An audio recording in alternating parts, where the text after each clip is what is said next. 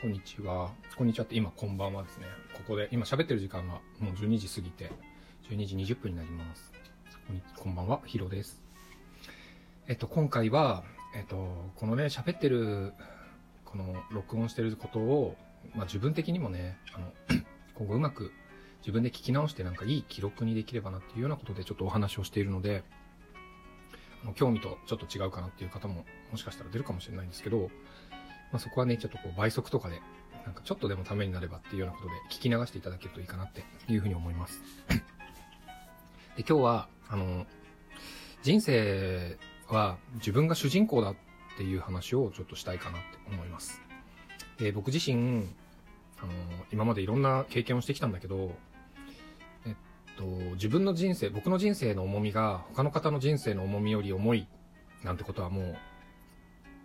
当たり前に思わなくて、で、みんなそれぞれ、すごく、あのー大変なね、あのー重みのある人生を生きてきたと思うんです。で、それを、えっと、自覚をしているかいないかは別として、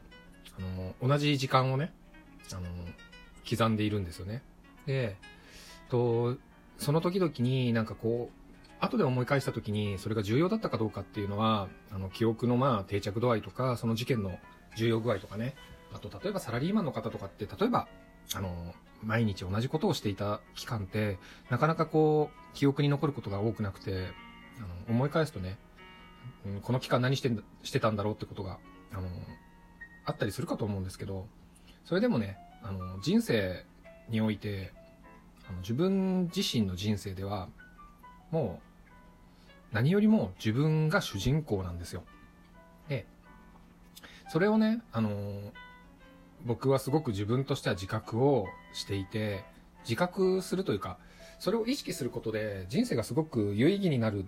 だろうなっていうふうに思っています。で、ぜひね、なんかもう、これきお話聞いてくれてる方は、こう考え方の、ただの発想の違いなんで、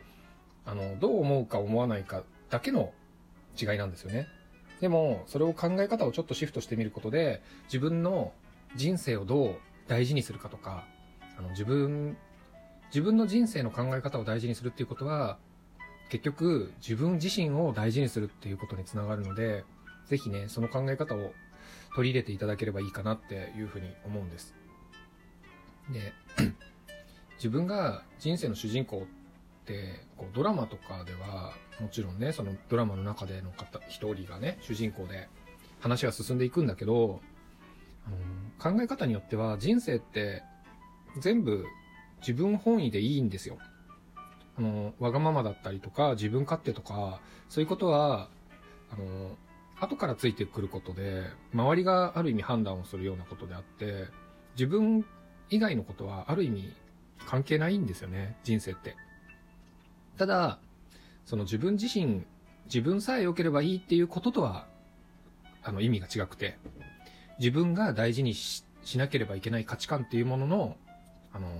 育て方はね、あの、きちんと育てる必要はもちろんあって、自分が大事にしたいって思う人を含めた自分の人生なんで、あの、そこはちょっと勘違いをしないでほしいんだけど、それでも何よりもやっぱり自分の目で見たり、体験したり、聞いたり、そういったこと以外は、あの、自分の中では消化することが何もできないんですよ。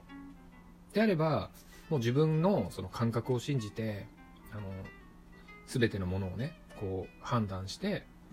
生きていくしかないんだろうなっていうふうに僕は思って、今こういうふうに生きてます。で、なんでこんなこと言うのかっていうと、なんか今の時代って、例えば SNS だったり、あの、多くのと他の他人の意見にすごく左右されるような世の中になってますよね。でも、実はそういう意見を気にしてても、誰も責任は取ってくれなくて、最終的に自分の人生を豊かにするかしないかって自分次第なんですよね。で、あの、これはなんか一つの僕の今後また一個のね、あの、トークテーマにもなるような、これについていくらでも話せるような内容なんですけど、あの、人間って、あの、今の近代社会ではね、あの、人間皆平等みたいな話を、あの、されると思うんですけど、全く平等なんていうことって実はなくて、あのそもそも生まれながらにして、人間って不平等に生まれているんですよ。それってお金持ち、日本の中でお金持ちの家庭に生まれたとか、貧しい家庭に生まれたとか、そういう、あの、レベルではもはやなくて、あの、日本で生まれている時点で、日本人として生まれている時点で、まあ、ものすごく、恵まれている。世界的に言えばと、その日本人として生まれただけで、あの、トップ1割2割に入るぐらいの、あの、恵まれた状況で生まれているんですよね。でも、自分が置かれた目に見える範囲内において人間って比較をしてしまうので、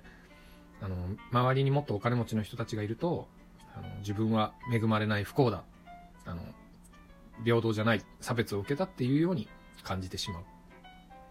でも、あの、それって、あの、価値観次第で、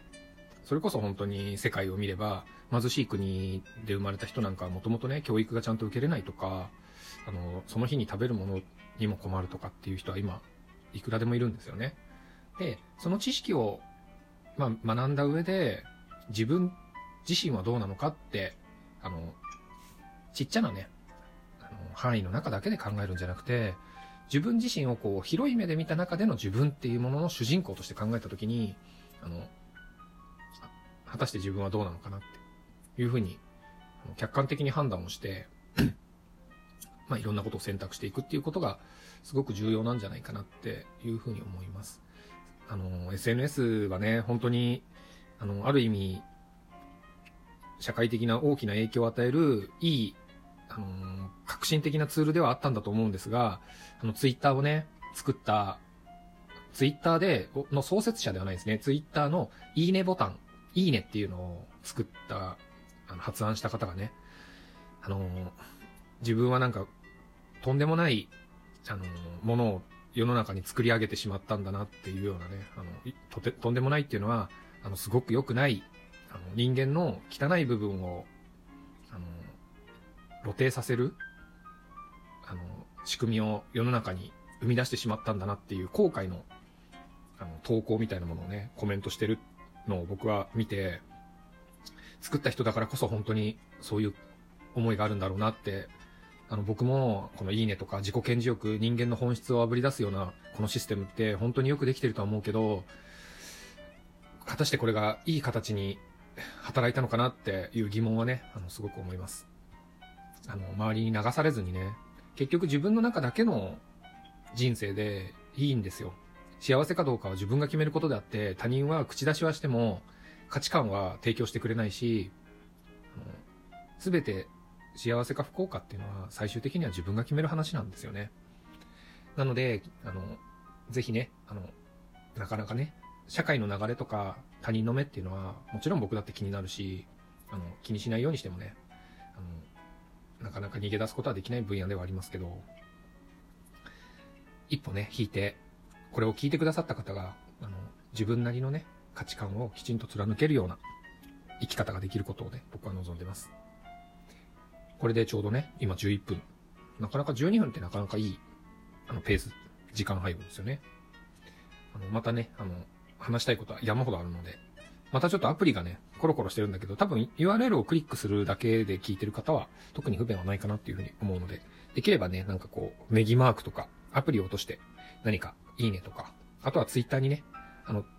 うさぎのマフィンで検索していただけると、見つかると思うので、コメントかメッセージいただければ嬉しいです。本日はこれで以上になります。ありがとうございます。